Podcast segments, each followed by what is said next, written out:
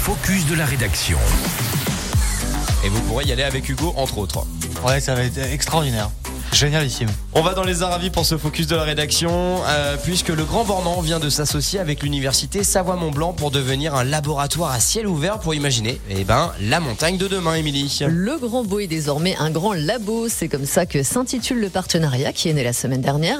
L'université et la commune sont partis du constat que le monde de la montagne et son modèle économique ne pouvaient pas continuer comme ça, qu'ils devaient se remettre en question et inventer un modèle qui soit pérenne en prenant notamment en compte les enjeux climatiques.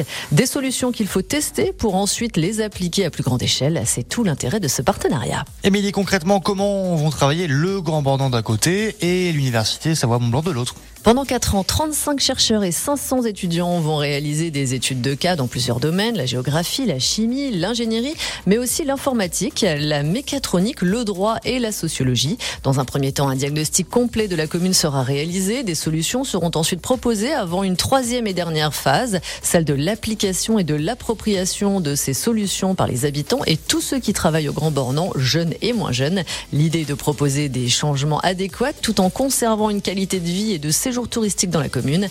La question de la mobilité sera l'un des enjeux majeurs de ce partenariat.